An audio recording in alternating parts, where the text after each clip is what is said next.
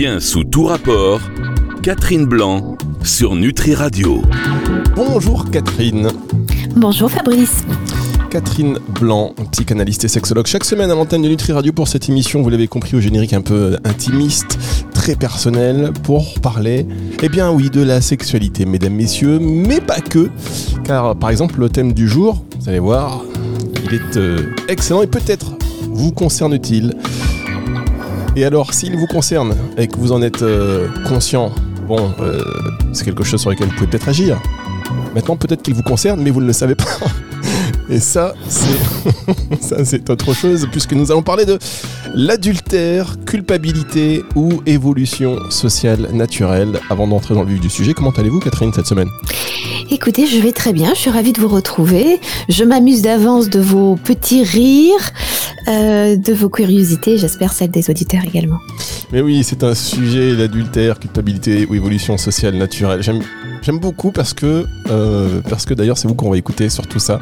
Je poserai peut-être quelques petites questions, bien évidemment, pour faire vivre la discussion. Et si vous aussi, chers auditeurs, vous voulez participer, tiens, parce que là, on fait une première émission sans vous. Mais si, à un moment donné, vous voulez témoigner, partager plutôt votre expérience, plutôt même de, témoigner, partager votre expérience et faire avancer la conversation. Vous êtes les bienvenus sur cette antenne de Nutri Radio. Je vous laisse euh, le numéro de téléphone, le 06 66 94 59 02, 06 66 94 59 02. via WhatsApp, vous nous envoyez un petit message, bien sous tout rapport, on veut discuter avec Catherine et avoir son avis, pas de problème. Et euh, vous avez également euh, le formulaire de contact du site nutriradio.fr.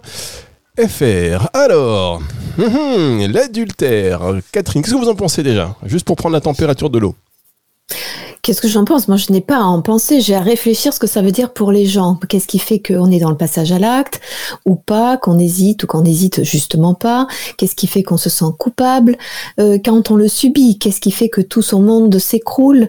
Euh, Qu'est-ce que raconte finalement au travers de l'adultère les liens que nous établissons avec l'autre? Qu'est-ce qui est de l'ordre de la confiance à accorder et au nom de quoi? Euh, De la confiance à s'accorder envers et contre tout peut-être Enfin, c'est un sujet qui est un sujet loin d'être simplement, euh, euh, j'allais dire moral. Il mérite de s'y attarder, qu'on vive l'adultère ou pas, qu'on le subisse ou pas. Euh, se questionner sur ce sujet, c'est se questionner sur son humanité.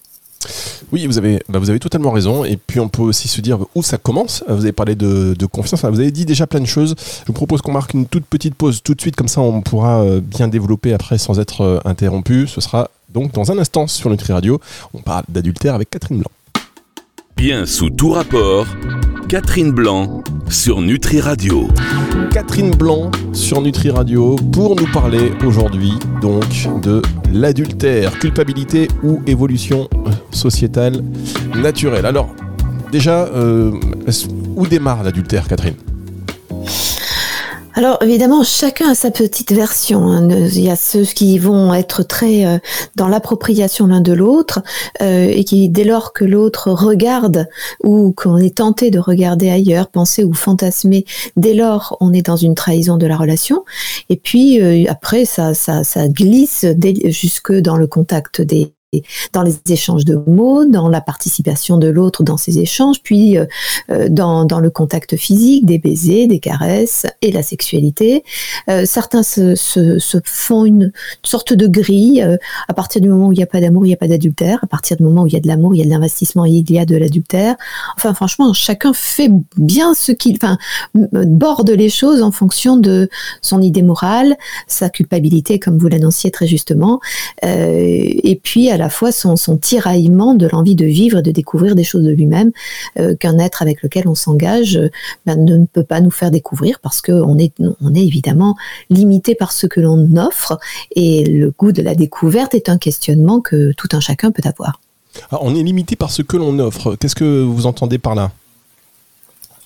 Ben, chacun, on, s'est rencontré pour euh, un coup. Quand ils se rencontrent, ils se rencontrent dans une sorte d'emboîtement, indépendamment des, sexes, d'un emboîtement des histoires. On se complète, on se rassure, euh, parce que aller dans la vie, euh, aller avec quelqu'un, vous imaginez, c'est quelque chose de précieux. On a, on a ce seul lien d'intimité fort était avec ses parents qu'on est arrivé à quitter, et puis on s'engage avec quelqu'un pour, pour la vie, pour, euh, pour euh, créer ensemble, euh, pour vieillir ensemble, et on va vivre plus longtemps, a priori, en tout cas c'est la promesse que l'on se fait au départ, on va vivre plus longtemps avec son ou sa partenaire que l'on a vécu finalement avec ses parents. Et évidemment que chacun des deux partenaires vont évoluer, vont évoluer baignés dans une société qui les enrichit, qui les nourrit de, toutes parts, euh, mais en même temps, euh, évidemment que cette évolution, elle n'est pas multidimensionnelle à l'infini. Donc, par définition, on ne peut offrir que ce que l'on a à l'autre, et l'autre euh, peut être enclin à avoir des curiosités, des intérêts, ou, évoluer dans des choses un petit peu différentes et être attiré par le champ voisin, l'herbe du voisin qui semble toujours plus verte. Alors, l'est-elle réellement Est-elle indispensable? Ça, ce sont évidemment des questions très intimes que chacun a à se poser. Euh, mais par définition, un couple, est, euh, un couple se, se limite à ce que chacun s'offre. Un couple se limite à ce que chacun offre à l'autre, c'est ça hein? Oui, c'est ça. Très bien. Alors, euh, oui, pardon?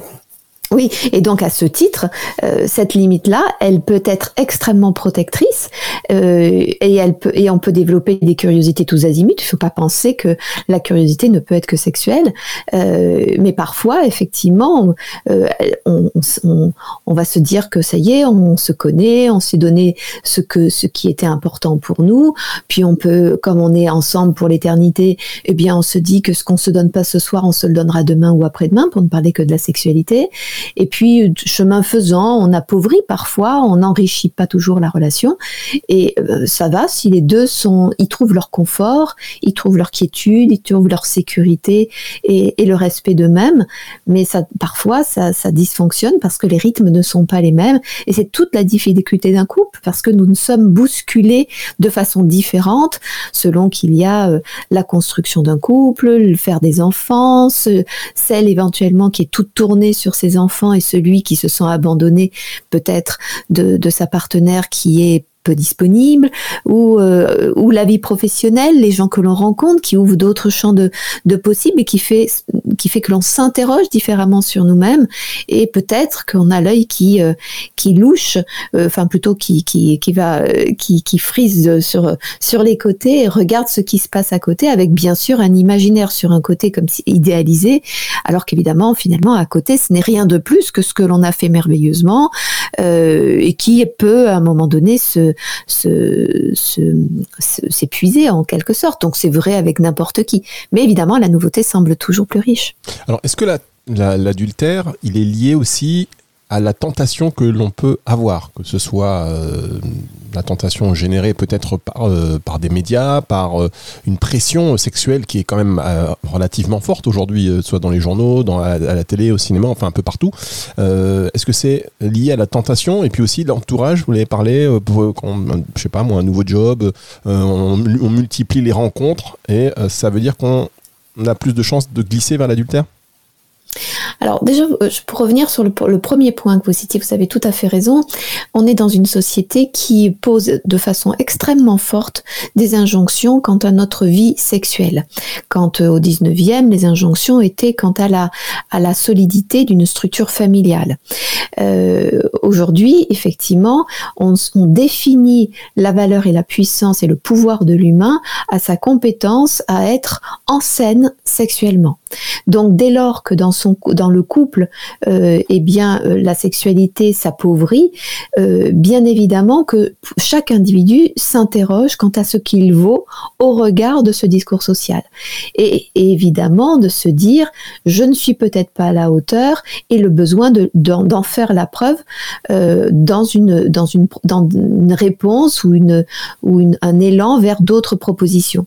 On est aussi dans une société de façon plus générale de consommation et on est poussé à consommer tous azimuts. La sexualité faisant également partie de cette consommation attendue par notre société.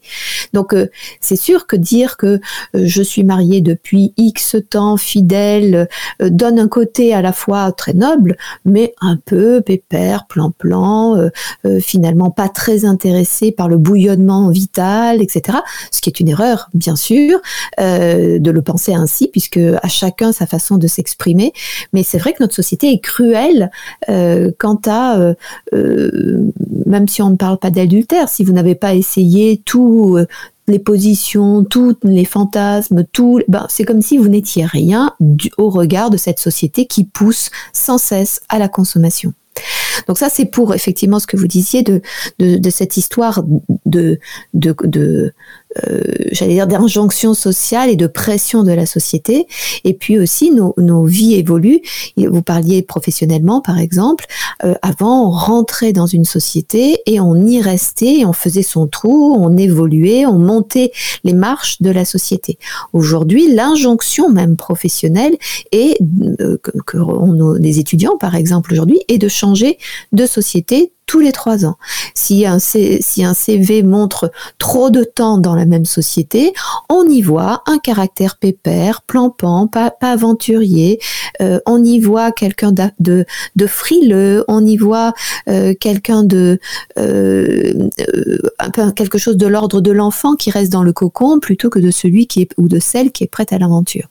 Et donc, il faudrait changer, être infidèle à une société dans laquelle on a pourtant grandi, on s'est enrichi, et aller dans une autre société. Donc euh, effectivement, vous vous imaginez, si on le dit d'un point de vue professionnel, on, pousse les gens à consommer tous azimuts, on, pousse, on parle de sexualité euh, en disant qu'il faut euh, goûter à ceci, goûter à cela. Si on ne sait même pas, on n'y a pas goûté, c'est que finalement on a peur de la sexualité. Donc scout toujours, même pas peur, il faut aller à l'aventure et parfois tête baissée sans trop mesurer les conséquences jusqu'à des drames, puisque quand même l'adultère n'est pas que quelque chose de croustillant, euh, même pour celui qui en décide pour lui-même, euh, ça entraîne aussi des, des drames intérieurs, de lecture que l'on a de soi, de rupture des relations qui, même si elles étaient peut-être un peu euh, sages, étaient absolument fondamentales et structurantes pour l'individu. on peut fantasmer une vie de liberté sans rien ni personne sur son dos, mais après, évidemment, il va falloir faire face à une sorte de solitude de soi-même avec soi-même et une consommation potentiellement boulimique pour essayer de compenser les douleurs à cette solitude, par exemple. Donc euh, il n'y a pas que de, des choses délicieuses hein, dans, l'adultère, il y a aussi de grands tourments personnels et puis avec des conséquences sur le relationnel à son partenaire, sa partenaire ou la famille que l'on a construit, etc. Merci beaucoup Catherine Blanc. On marque une dernière pause et on se retrouve dans un instant pour la suite de cette émission sur Nutri Radio. Bien sous tout rapport, Catherine Blanc sur Nutri Radio. L'adultère, culpabilité ou évolution sociétale naturelle. Catherine Blanc, on vous écoute avec beaucoup d'intérêt évidemment. Est-ce que vous pensez que la notion d'adultère, elle évolue? Avec les années. C'est-à-dire que en général au début, on est tout flamme, on est très jaloux, un regard sur l'autre, c'est mes machins, mais et puis après, bon, bah, on apprend la vie et peut-être que on est plus tolérant, euh, voire plus euh, enclin à tenter de nouvelles expériences. Qu'est-ce que vous en pensez?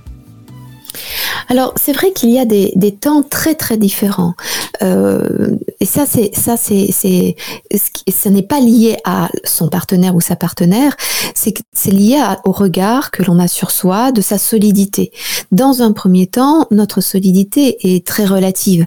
Et donc l'autre, puisqu'il nous a fallu partir de chez nos parents, il nous a fallu essayer de construire une idée d'une vie, d'une cellule euh, familiale que l'on va bâtir de toutes pièces, et l'autre est un pilier de cette de cette structure que nous allons monter, parce que on doute beaucoup de soi et potentiellement la perte de l'autre est une est une fracture personnelle.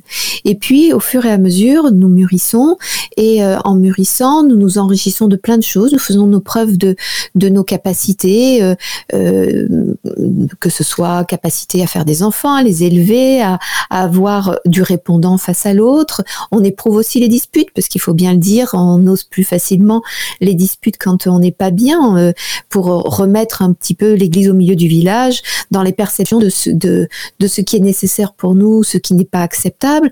Donc on, on est ensemble, mais euh, on sait se faire face, se faire front et s'opposer l'un à l'autre. Et puis, chemin faisant, euh, on réalise aussi que euh, l'autre a des attentes qu'on ne peut pas, auxquelles on ne peut pas nécessairement répondre, qu'il s'enrichit mais on ne le perd pas à droite et à gauche. Je parle pas de sexualité, hein, je parle au sens large parce que personne ne dit super, va faire l'amour ailleurs, ça sera ça sera très bien. Mais on voit bien qu'il y a un socle, on est interdépendant et que les uns et les autres, nous pouvons avoir besoin pour l'un d'aller faire du sport, euh, pas le sport partagé, pour un autre, on a besoin d'avoir des amis qui sont les nôtres et pas nécessairement les amis du couple. Euh, et, donc, on ose ouvrir un champ de possibilités les uns et les autres tout en voyant que ça ne vient pas nécessairement détruire l'équilibre de la relation. Ceci étant, là, ce dont je parle, pratiquement idéal, euh, mais la réalité, c'est que très peu de gens le vivent comme ça. On peut simplement se dire qu'on ne regarde pas ce qui se passe chez l'autre parce qu'on sent que on continue à nourrir la qualité de la relation, qu'on ne perd pas de la qualité de cette relation. Ceci étant, il faut quand même mesurer que toute idée adultérine, qu'elle soit dans les faits, qu'elle soit dans le corps ou qu'elle soit ne serait-ce que dans la pensée, eh bien, euh, souvent notre culpabilité nous fait en vouloir à l'autre d'être à côté de nous et parce qu'on confond la culpabilité que l'on a soi-même à tendre vers un ailleurs avec le regard de l'autre qui nous renvoie de la culpabilité. Et du coup, on devient agressif à l'égard de son partenaire ou si ce n'est agressif, en tout cas, on devient euh, pas très agréable, le culpabilisant sur tout et rien, le critiquant sur tout et rien, comme si on le sentait le geôlier de sa propre existence euh, qui empêche toutes ses libertés d'aventure à l'extérieur. Et ça, c'est une erreur parce que ça, ça abîme le couple. Parce que on, on fait porter à l'autre notre propre arbitrage euh, qui, qui y voit évidemment une éthique toute relative, un sentiment de culpabilité de trahir quelqu'un dont on est quand même dépendant et, euh, et à ce titre, évidemment, euh, on abîme la qualité de la relation. Et c'est pourtant pas l'envie ou l'idée ou l'action adultérine qui l'abîme.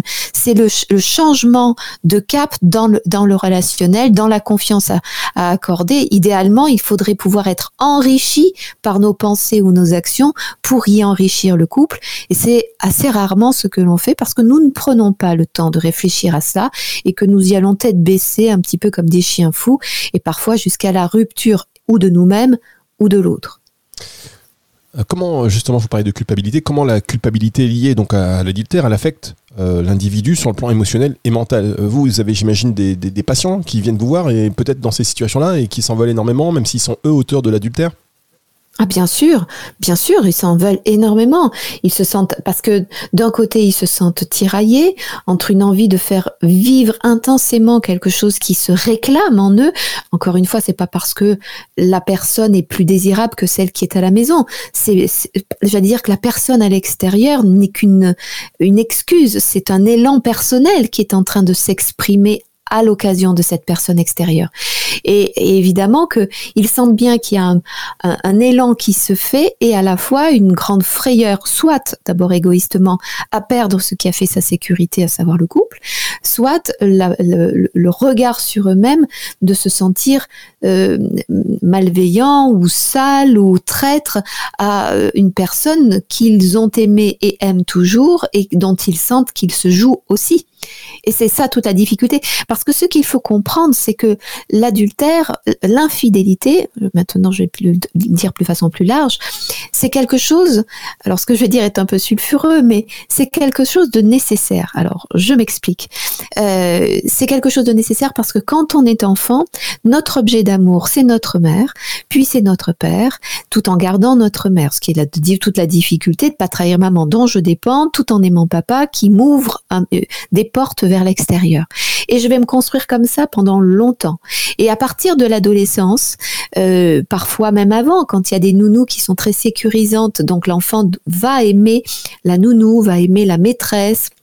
Euh, enseignante, et, et, évidemment qu'il sent bien qu'il se met en conflit de loyauté avec ses parents quand il fait, quand l'enfant fait un dessin et qui n'est pas pour maman, mais qui est pour le professeur ou pour la nounou.